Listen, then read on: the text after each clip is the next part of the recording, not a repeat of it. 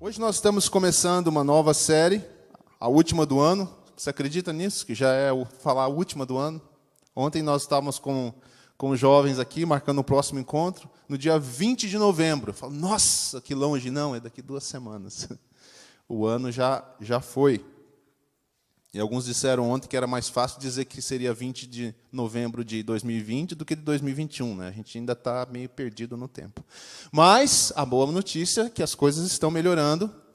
É, graças a Deus, né, vocês têm acompanhado, as notícias. E nós já estamos, inclusive, liberados para ter capacidade total dentro dos locais de reunião, aí, né, em tudo, na, na sociedade, igrejas também.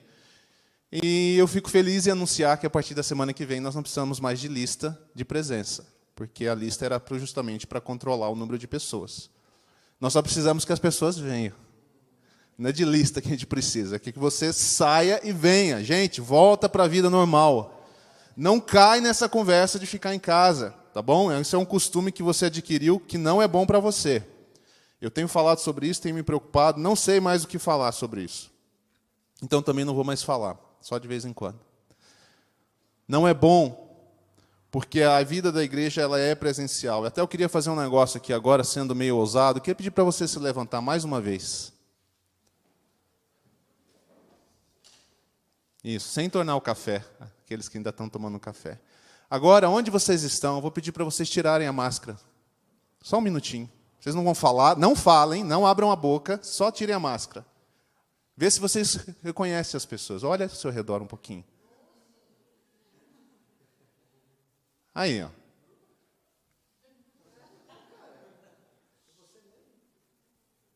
Tudo bem, Pedro? Obrigado. Obrigado a você. Quem é aquela moça lá na projeção? Ah, agora eu vi que é a Jéssica. É isso aqui que nós somos.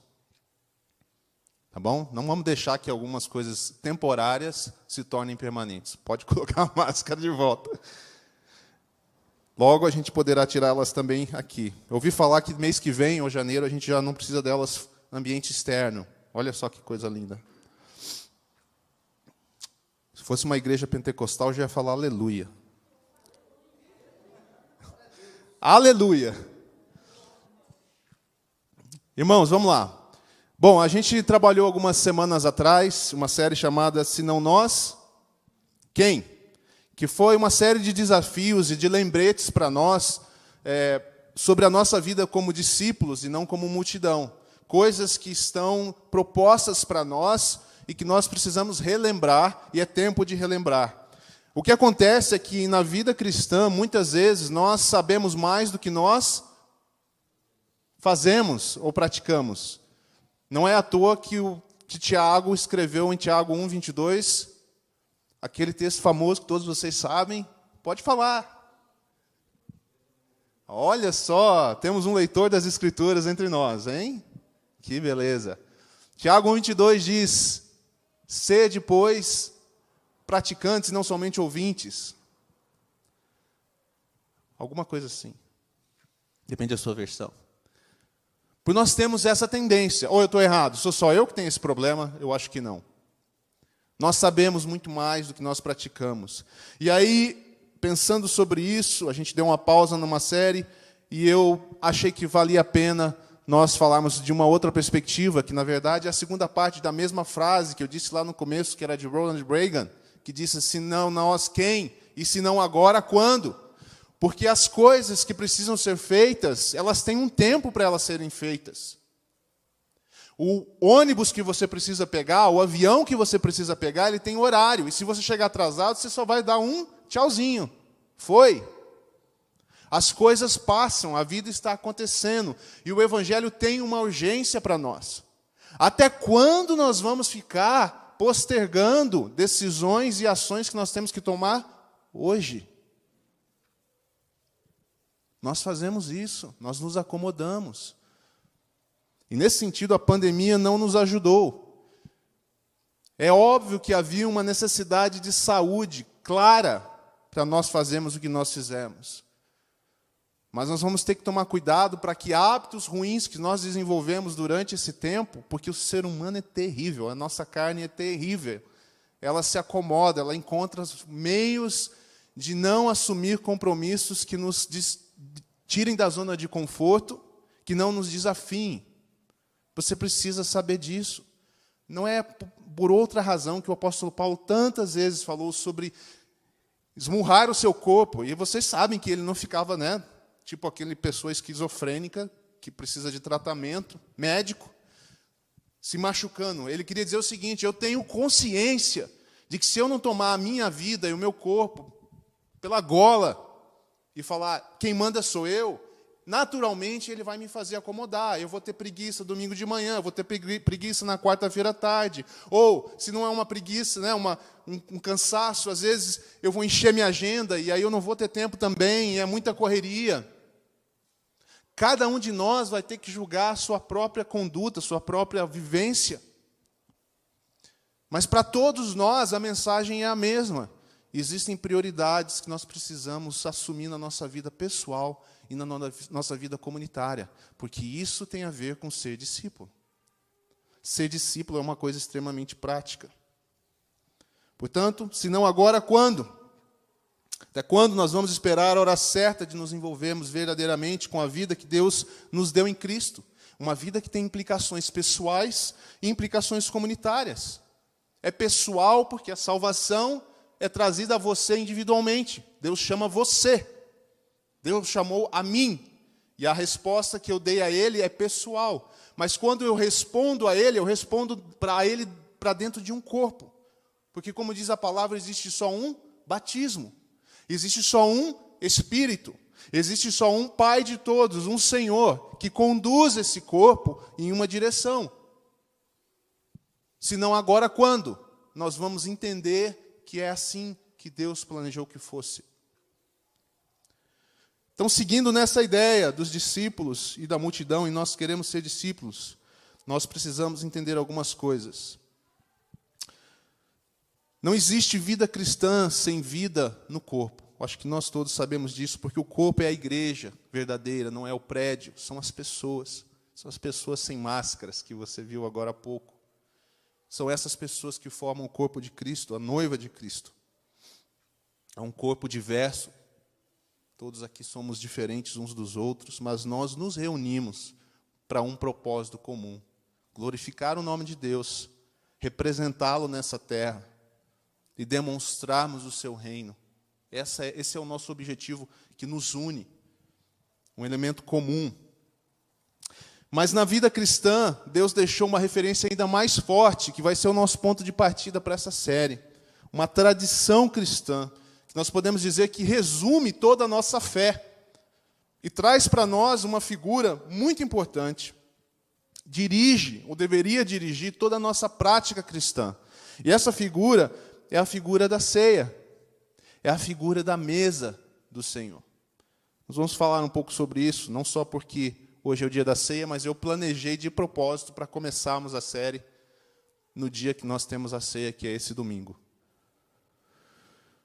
Um, Paulo nos lembra em capítulo 11 de Coríntios, 1 Coríntios, que a ceia ela é um dos mandamentos do Senhor, deixado por ele um mandamento que é oposto, oposto é contrário a toda e qualquer divisão. Paulo exorta os irmãos ali em 1 Coríntios capítulo 11 sobre a divisão, sobre a falta de percepção do corpo, de percebermos uns aos outros e de estarmos juntos num mesmo coração e numa mesma direção, e de fazermos todo o possível para que o corpo flua de uma maneira uniforme, conjunta, ainda que nas diversidades, nas diferenças que nós temos, que Deus nos deu.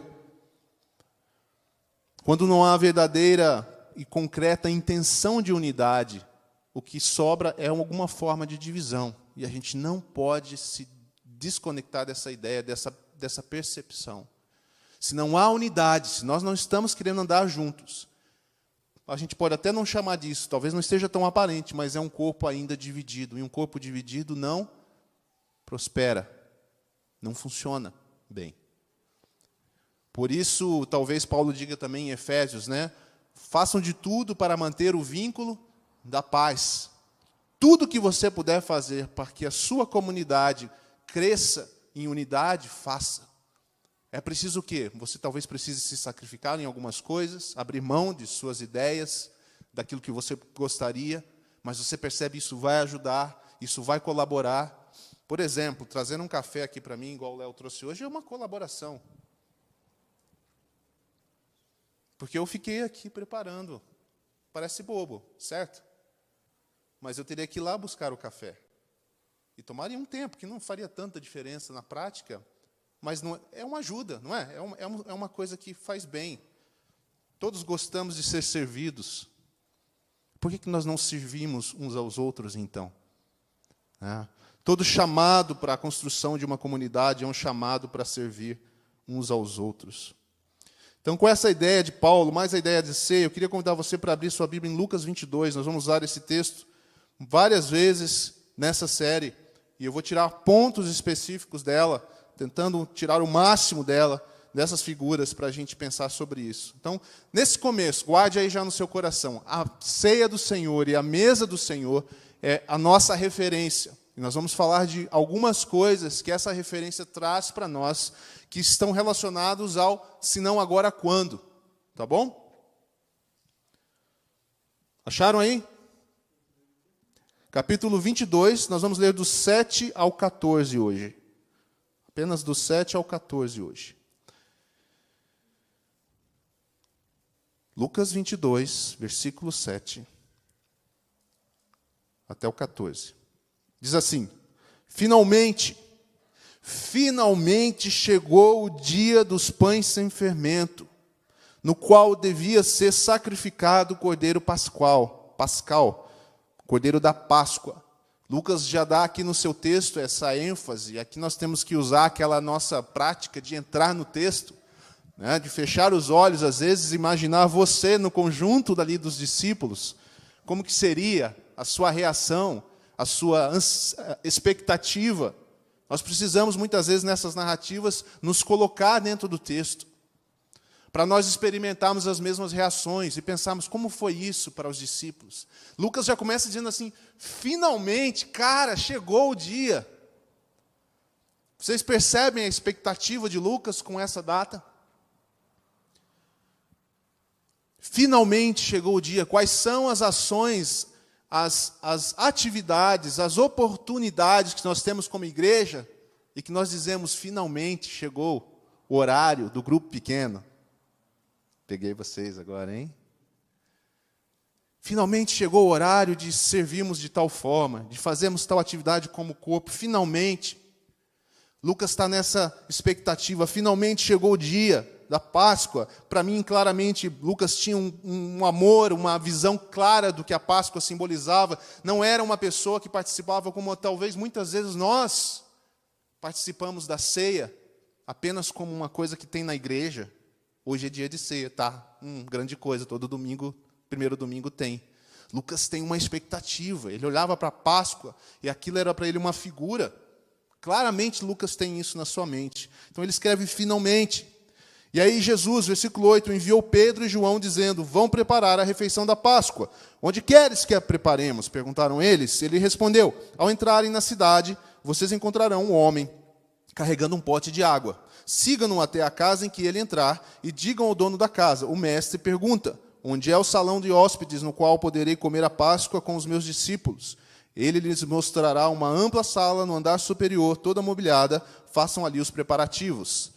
Então, de novo, aqui na nossa imagem, entrar nessa narrativa. Então, você está ali, talvez você é um dos discípulos, não, você não é nem Pedro, nem João, mas você está por perto e você escuta e você vai ajudar. E, então, eles estão indo atrás desse lugar. Jesus dá umas, uma, algumas direções para eles, como que deveria acontecer. E eles vão lá, vão procurar um lugar, um salão alto. Isso significa que era uma casa de, de uma pessoa relativamente rica, porque a casa não era qualquer um que tinha um salão que dava para fazer esse tipo de preparação. Né? A ceia era feita normalmente pra, por uma família, duas talvez, não era uma quantidade grande de pessoas, eram os mais íntimos, eram os mais próximos, né? então ou a família, ou nesse caso Jesus e seus discípulos, eles vão lá e eles vão preparar aquilo que Jesus pediu. Nós não vamos falar muito disso hoje. É, no versículo 13 diz: Eles saíram e encontraram tudo como Jesus lhes tinha dito, então prepararam a Páscoa. E o versículo 14 que nos diz: Quando chegou a hora, Jesus e seus apóstolos reclinaram-se à mesa. Vamos começar falando um pouquinho sobre a ceia. Ah, tem uma frase que eu achei muito interessante do N.T. Wright, que ele diz assim: A ceia é o momento no qual o evento passado avança para se desenrolar novamente no presente, e em que o momento futuro da volta do Senhor invade o presente para nos desafiar. Olha que figura interessante. A ceia precisa ser para nós um momento onde nós relembramos o passado, mas de uma forma que ele impacte o nosso presente. E ela é também uma lembrança do futuro, porque ele voltará e precisa nos desafiar a como nós caminhamos daqui para frente. Percebem isso? Portanto, a ceia, gente, é salvação para nós, quando Jesus diz: façam isso como mandamento em memória de mim. Então, se você tem tido experiências com a ceia que não são próximas de uma experiência de salvação, de ser livres de si mesmo, de relembrar aquilo que Deus fez por você, de forma a te colocar de volta no caminho que talvez você tenha até se esfriado ou até se acomodado, esse é o propósito da ceia, quando ela é feita de maneira correta, quando você vem para ela com o entendimento correto e com a expectativa correta.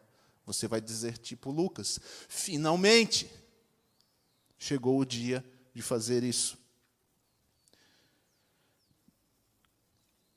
A segunda figura que eu quero falar para vocês aqui, ou um exemplo, eu me lembrei daqueles filmes, quase todos os filmes que a gente vê, no fim, são filmes americanos, então às vezes não é a realidade nossa aqui, mas a figura é interessante. Você já deve ter assistido algum filme sobre prisão, né, na prisão, ou aqueles filmes de escola, high school, da escola americana, né, porque eles comem nesses lugares. Né? A gente aqui na nossa escola, em geral, não tem aquele horário de almoço igual é, tem lá fora, em geral. Né? Se bem que eu lembro que eu gostava da merenda que tinha na minha escola, durante uma época. Mas era de manhã ainda, no intervalo. Né? Vocês já tiveram isso também? Era gostoso aquela sopinha que eles faziam lá. É, nós estamos falando mais desse, desse contexto que você deve ter visto em filme. E você deve ter reparado que quase toda a história, quando é de prisão, tem aqueles grupos ali meio gangues separados. Né? Tem lá o, os arianos, né? tem a comunidade negra, tem, tem, tem, os caras fazem seus grupos, eles se separam, e essas mesas meio que criam essas divisões. E se você tentar entrar em um grupo ou outro, a coisa é arriscada, né? É porque já tem um todo novato, aquele todo filme é assim, o novato chega ele chega ali, dependendo de quem ele é, ele já começa a ficar nervoso. Primeiro, como é que eu me encaixo num grupo? Segundo, qual grupo vai querer dar um fim em mim? Né?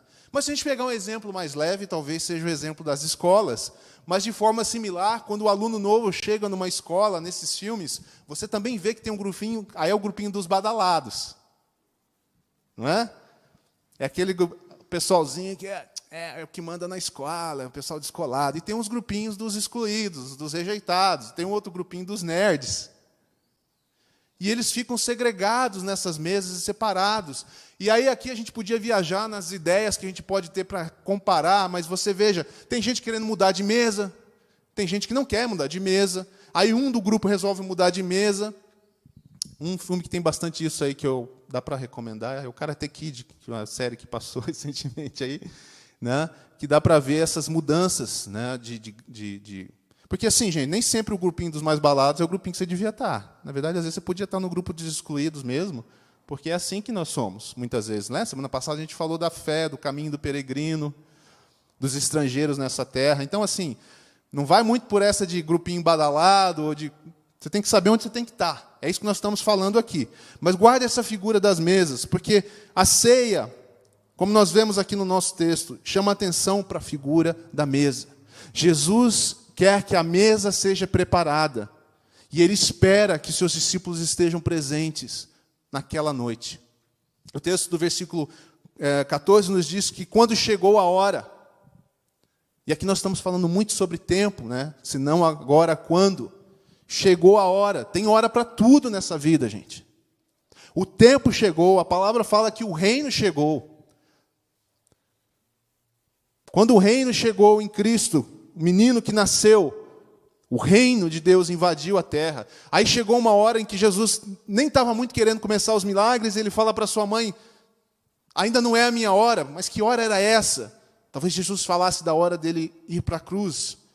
Então ele estava trabalhando isso ali com a sua mãe e ele começa os seus milagres. Um outro momento, casamento, que Jesus faz o milagre do, do, da água se tornando em vinho, para a alegria daquela festa que não podia acabar. Porque a festa do noivo e da noiva é uma festa que simbolicamente não pode acabar e que haverá de acontecer no futuro entre a igreja e Cristo. Aquilo ali marca um outro tempo, é uma outra hora que chegou. O tempo é importante para nós, discernir os tempos. Paulo fala sobre remir os tempos. Se não agora, quando? Essa é uma palavra de urgência que o Evangelho nos traz. Quando chegou a hora dessa ceia em especial, Jesus já tinha vivido outras ceias com sua família, Jesus já tinha vivido outras ceias com seus discípulos, mas essa é uma em especial. Quando chegou a hora, algo vai acontecer aqui, Jesus sabe que essa ceia é especial. E seus discípulos estão ali e eles vêm até ele. Um outro texto famoso que Jesus usa em relação à hora, né?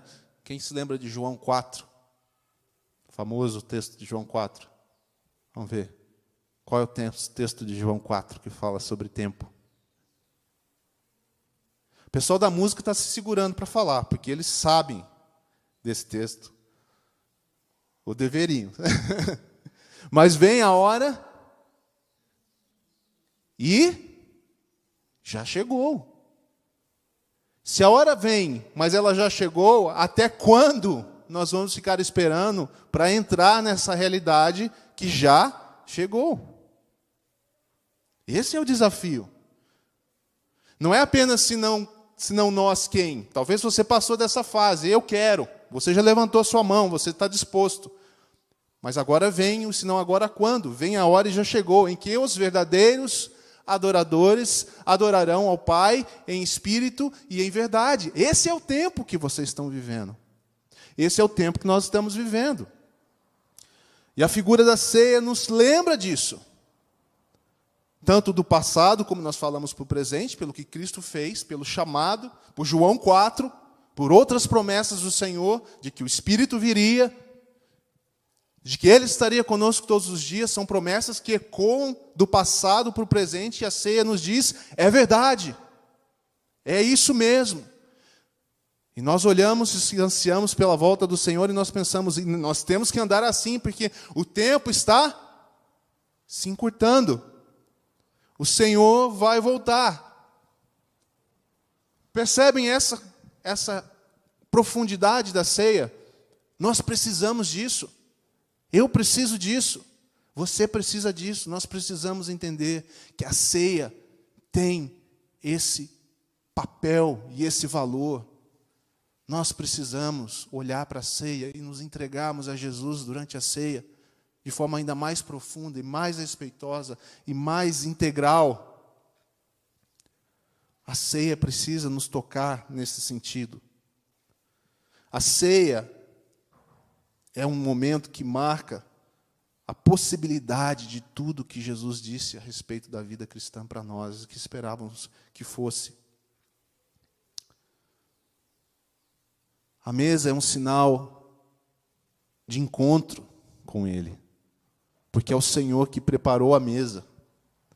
E o Senhor fez com que ela acontecesse. É interessante demais ver que nesse texto em particular, a ceia ela tem um aspecto milagroso, sobrenatural, se você ler direitinho o texto, na forma como ela aconteceu.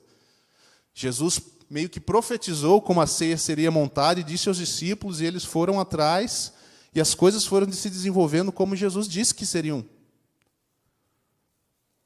É o Senhor quem nos oferece a mesa. A mesa é do Senhor. A mesa não é dessa igreja. A mesa não é de uma igreja em particular. A mesa é de Jesus. É Ele quem convida. Qual é o nosso papel? Versículo 14. Sabendo que a hora chegou, nós temos que nos reclinar sobre a mesa. Isso fala de nos aproximarmos. Reclinar tem esse sentido até de, de submissão, de realmente estar ali.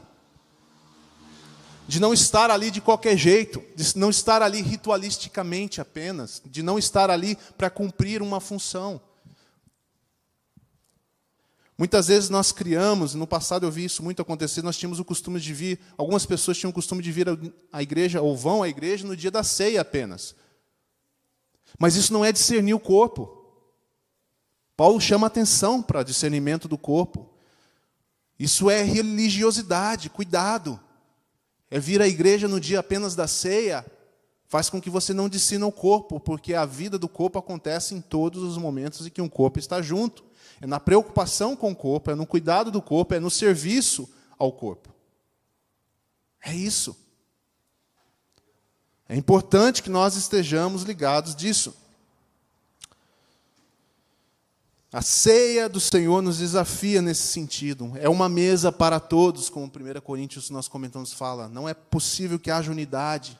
Não é possível que haja diferenciação. Por isso a ceia também é simples. E nós celebramos ela com o pão e o vinho. Foi assim que Jesus nos ensinou. Porque haviam os outros elementos ali naquela ceia. O cordeiro, por exemplo. Né? A carne, que é a parte que nós gostamos mais de uma refeição.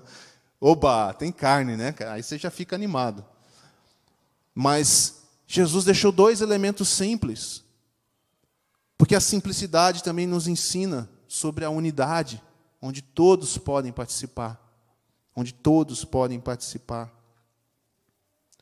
N.T. Wright diz novamente sobre isso que o corpo é tanto a presença do Senhor nos elementos da ceia como a unidade da igreja que compartilha o pão.